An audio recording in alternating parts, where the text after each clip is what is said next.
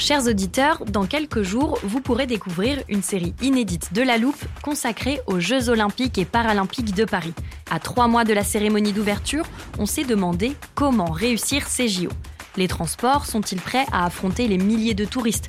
Le dispositif de sécurité est-il suffisant? L'enthousiasme sera-t-il finalement au rendez-vous? Pour répondre, on plonge durant cinq épisodes dans les archives des éditions précédentes, accompagnés des journalistes de l'Express. C'est à retrouver à partir du 13 mai sur toutes les plateformes d'écoute. Hey, it's Danny Pellegrino from Everything Iconic. Ready to upgrade your style game without blowing your budget? Check out Quince. They've got all the good stuff shirts and polos, activewear, and fine leather goods, all at 50 to 80% less than other high end brands. And the best part? They're all about safe, ethical, and responsible manufacturing. Get that luxury vibe without the luxury price tag. Hit up quince.com slash upgrade for free shipping and 365 day returns on your next order. That's quince.com slash upgrade. 5, 4, 3, 2, 1. Il est 20h. Voici le nouveau président de la République.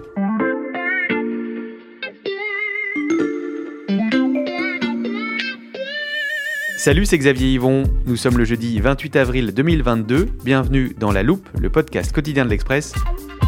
Allez, venez, on va écouter l'info de plus près. J'ai une bonne nouvelle pour vous. Ces dernières semaines, vous êtes nombreux à avoir écouté nos épisodes spéciaux de La Loupe, ceux où j'espionne en toute discrétion les réunions du service politique de l'Express. Et ben, la bonne nouvelle, c'est que j'ai décidé de prolonger un peu le plaisir. Alors certes, l'élection présidentielle est terminée, mais les législatives arrivent à grands pas. Euh, D'ici là, il va se passer encore beaucoup de choses. Évidemment, j'ai envie d'entendre nos journalistes en parler. Je suis sûr que vous aussi. La seule règle, vous le savez, c'est de parler doucement pour ne pas les déranger. Alors suivez-moi, on rentre dans la salle.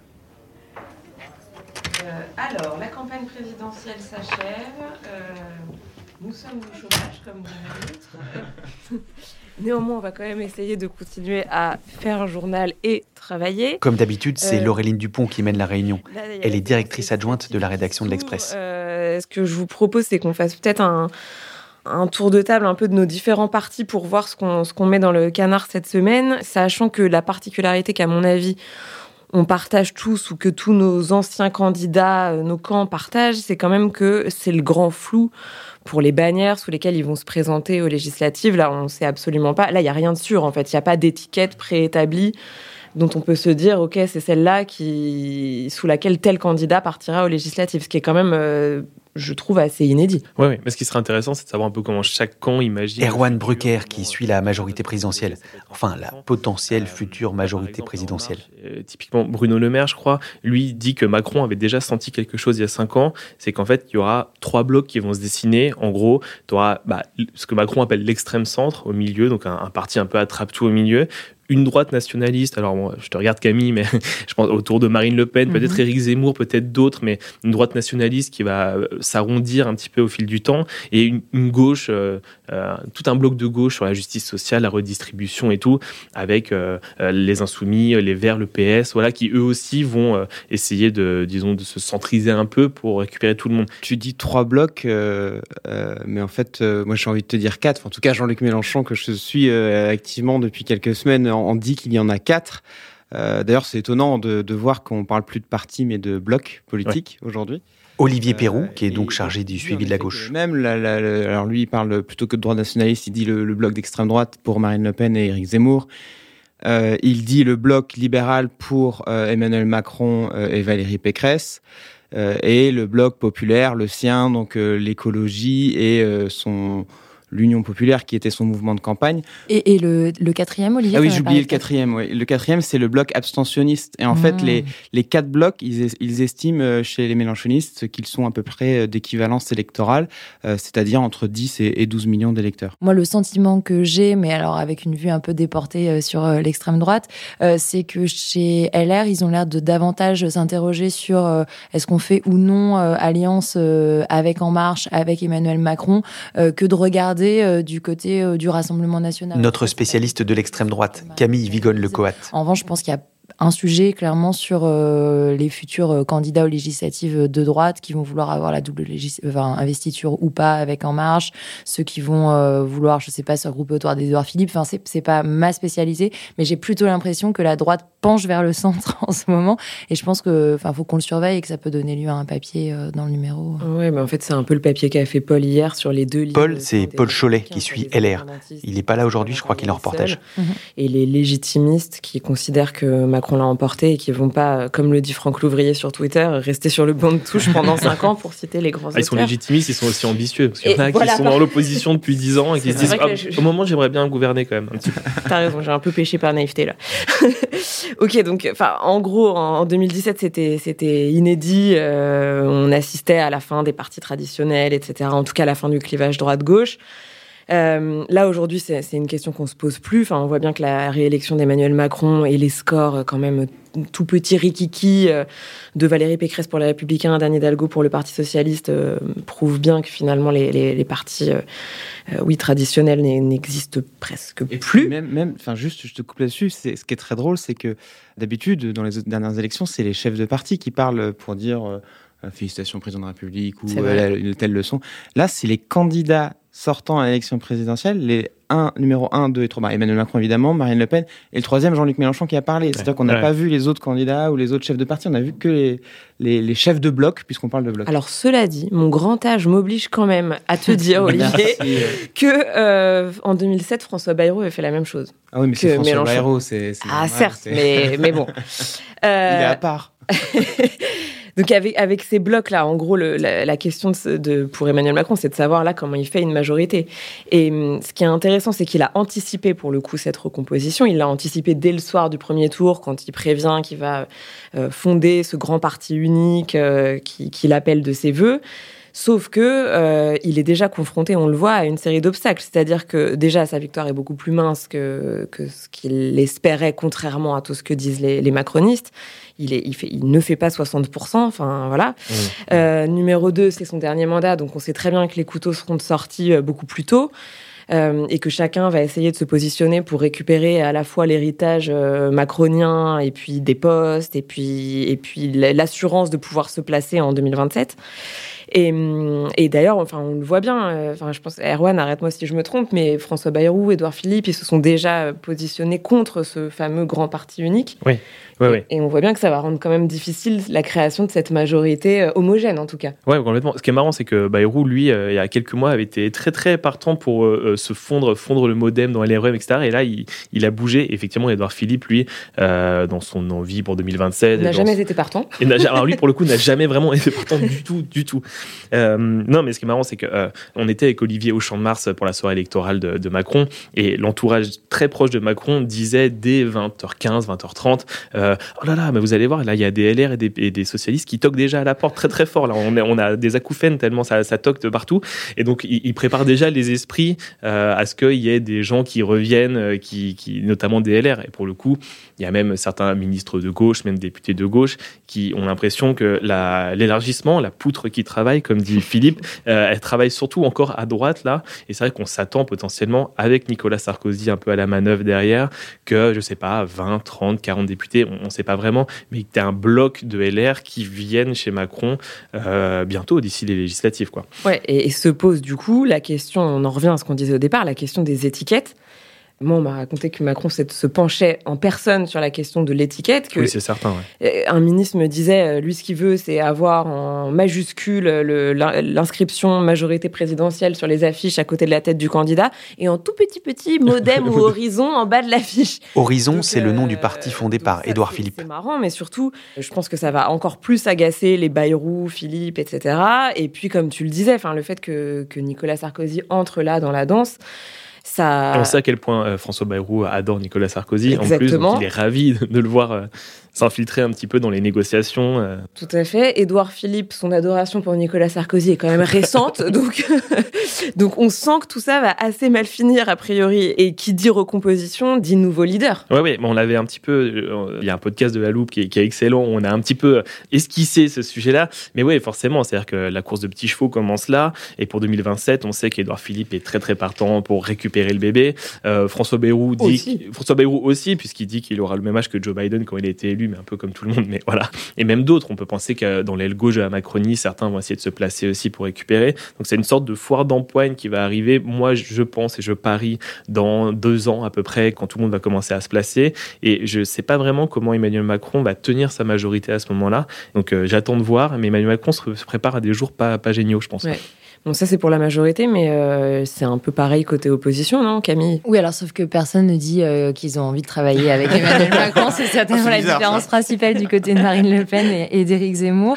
Euh, la question euh, qui les occupe, euh, qui occupe tous les états-majors, c'est la question euh, des alliances ou non euh, pour euh, les législatives. Alors d'un côté, on a euh, Éric Zemmour qui, euh, bah, ils ont regardé la carte électorale tout simplement et ils se rendent compte que s'ils font pas d'alliance avec euh, Marine Le Pen, s'ils ont des candidats RN partout en face d'eux, bah, potentiellement ils ont zéro député et, et donc euh, il faut absolument qu'ils trouvent un terrain d'entente. Oui, ils redeviennent tout gentils là, Euh, bizarrement oui, après et avoir en même temps, avec euh, toujours pas mal de maladresse. Hein. Éric Ouais, Zemmour ouais. a quand même commencé sa main tendue par euh, dire bah, que c'était la huitième défaite consécutive des Le Pen. Donc 5 pour Jean-Marie Le Pen, 3 pour Marine Le Pen. C'est pas faux, mais c'est pas forcément très malin quand on veut euh, convaincre quelqu'un euh, Eh oui. de, de faire alliance euh, euh, pour les législatives. Ça a été en tout cas très mal pris euh, du côté euh, du Rassemblement national, où on a toujours refusé le principe d'alliance en off quand on nous en parle, mais euh, jusqu'ici, il y avait quand même une porte qui était laissée ouverte euh, à, euh, on va dire, un pacte de non-agression au cas par cas, de dire, ok, toi, tu mets, moi, je mets personne contre toi dans tel circo qui t'est favorable,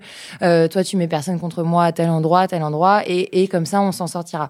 Mais pour le, pour le moment, euh, les appels du pied euh, de, de ce de reconquête sont un peu euh, laissés rester lettre, lettre morte. Euh, c'est quand même crucial parce que euh, il y, a, il y, a, y a beaucoup d'enjeux. On sait que sans proportionnel, euh, Marine Le Pen a beau être arrivée euh, au, au second tour, euh, elle peut euh, avoir très peu de députés. Et pour, pour Reconquête, être présent euh, au Parlement, c'est euh, c'est juste une question de survie politique pour la continuité. Pour le coup, on pourra faire un petit truc là-dessus peut-être, parce que pour avoir discuté là depuis dimanche avec quelques, quelques macronistes, euh, euh, ministres, etc., et, euh, ils considèrent que si Marine Le Pen fait vraiment encore euh, un score assez, assez médiocre législatif, si elle a encore que 10 députés, même pas un groupe, ils trouvent que vraiment il y aura un problème de nature institutionnelle, démocratique, et qu'il faudra très vite remédier à ça par une réforme des institutions, sinon ce sera encore plus grave que la dernière fois en fait. Mm. Ils s'inquiètent beaucoup de ça. Après, c'est vrai que du côté de Marine Le Pen, il y a deux stratégies possibles. Il y a celle qui consisterait à dire je veux que mes idées euh, pèsent le plus possible, euh, et dans ce cas-là, on va constituer un grand bloc, vu qu'on parle de bloc euh, nationaliste, euh, en faisant alliance avec Nicolas Dupont-Aignan, avec Éric Zemmour. Et il y a l'autre qui consiste à dire en fait, cette formation politique a pour but de me remplacer, voire de m'aspirer. Quel intérêt j'ai à lui offrir un, un tremplin? Mm. Euh, Le plus gros risque pour tout ça, et tu parlais de groupe, c'est bien qu'elle elle n'ait pas de groupe. Précision, pour avoir un groupe à l'Assemblée, il faut un minimum de 15 députés. Elle a 7 points de plus qu'en 2017, mais c'est toujours pas impossible, d'autant plus que l'abstention risque d'être plus élevée euh, aux législatives. Oui. Ça veut dire que, euh, sans rentrer dans les détails trop techniques, mais euh, que le seuil de qualification sera plus haut, qu'il y aura peut-être moins de triangulaires, de quadrangulaires Oui, il faudra faire 5 ans. presque, je crois, 20 25% au premier tour, je crois, des inscrits pour pouvoir se qualifier au second tour. Voilà, Puisque- si ouais. on en croit les sondages euh, qui. euh, tapent 25% sur une des exprimés, parce qu'il faudra 12,5% des inscrits, ouais, ce qui est du coup. euh, Moi, je vous donne quand même quelques détails techniques. Aux législatives, il faut avoir recueilli les votes de 12,5% des inscrits et non pas des votants pour se qualifier au second tour. Et donc, plus la participation est faible, plus le score à réaliser doit être élevé. Voilà. Et pas de groupe à l'Assemblée, euh, c'est quand même stratégique. Ça veut dire euh, presque pas de temps de parole, presque pas de moyens, euh, et c'est très très compliqué d'exister. Et ça condamne euh, les adjoints de Marine Le Pen à jouer un peu l'opposition fantoche pendant cinq ans, Ouais. comme ils l'ont fait pendant pendant le précédent quinquennat. Je suis désolé de vous dire ça, les amis, mais on n'a pas vécu la même présidentielle. En tout cas, la mienne, elle n'est pas finie. Parce que Jean-Luc Mélenchon, il n'a pas Troisième perdu. tour. Jean-Luc Mélenchon, il n'a pas perdu. Il, il a présenté les législatives comme un troisième tour et il n'arrête pas de dire mais élisez-moi Premier ministre. Non mais Olivier, ça reste entre nous, mais il y croit pas. Alors, justement, il s'est passé un truc quand même très drôle. Il y a euh, à peu près euh, une semaine de ça, euh, je déjeunais avec son, son directeur de, de campagne, Manuel Bompard, et on était avec quelques confrères. Et pendant le, le déjeuner, on reçoit un, un SMS de l'attaché de presse de Jean-Luc Mélenchon, et je, je, cite le SMS Ça vous dérange si Jean-Luc passe pour le café?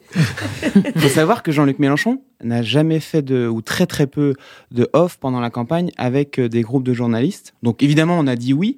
Et en fait, il avait des choses à dire, Jean-Luc Mélenchon. Il est venu là, mais euh, euh, avec un, un, un smile jusqu'aux oreilles. Euh, il avait beaucoup, il voulait faire de la politique. Mais d'ailleurs, quand, Il- quand il Mélenchon est sympathique avec les journalistes, généralement, c'est qu'il a des choses à dire. Voilà, exactement. C'est là où on- il y a une petite astuce. Et en fait, pendant deux heures et demie, il nous a expliqué quelle était sa stratégie et on a compris qu'en effet, il, il ne croyait pas vraiment en ses capacités ou en ses chances d'aller à Matignon.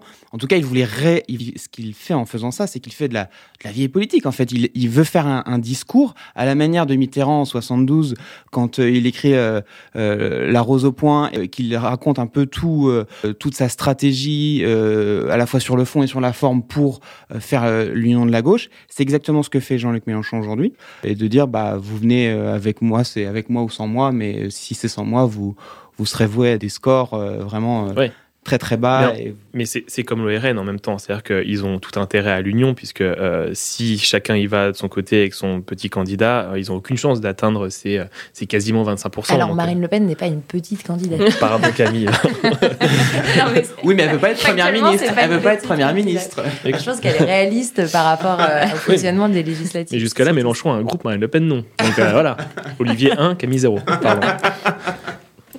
Bon, chers amis, on a une conférence de rédaction qui va démarrer, donc il faut qu'on abrège. Euh, je vous propose qu'on parte sur un papier, euh, Erwan, que tu peux peut-être faire sur euh, le, le- le parti unique, enfin l'échec d'ores et déjà annoncé du parti unique et du coup la difficulté à construire une majorité pour, euh, pour Emmanuel Je suis sûr Macron. que Philippe et Bayrou seront ravis de m'en parler. donc, Voilà, euh, Bayrou, Philippe, plaisir. le choc des titans, enfin voilà, on a le titre. Camille, euh, bah, tu peux raconter enfin, ce, que, ce que tu nous disais là sur l'incertitude du RN euh, d'avoir un groupe. En plus, je trouve ça intéressant parce que les sondages qui sont sortis là euh, font des projections quand même avec, un, avec 100 députés RN euh, élus. C'est hallucinant. Tout, enfin. tout, tout est possible en fait. Enfin, c'est, les législatives, c'est toujours 577 euh, Non, mais ça me fait élections individuelles Ouais. et voilà, je, je m'hasarderai pas du tout à un pronostic. hein. Non, mais en même temps, mais ça me fait penser au régional où on annonçait Oui. euh, sans prudence. euh, Deux à des- trois régions. C'est ça, voilà. Allez, c'est le moment de filer euh, discrètement. Je les laisse se répartir le travail. Nous, nous raconter un peu le, le off de Mélenchon euh, de la semaine dernière qui avait l'air quand même euh, Ouais. pas piqué des hannetons, comme dirait ma mère. un titre, Matignon, c'est moi. Voilà, parfait. Parfait. Bon, moi, ça m'a donné envie de revenir quand on saura ce que donneront ces fameux blocs aux législatives. Alors, pour ne rater ni la prochaine réunion du service politique, ni les autres épisodes de La Loupe, pensez à vous abonner sur votre plateforme d'écoute favorite, par exemple Deezer, Apple Podcast ou Podcast Addict. Cet épisode a été fabriqué avec Jules Benveniste, Margot Lanuzel et Lison Verrier. Retrouvez-nous demain pour passer un nouveau sujet à La Loupe.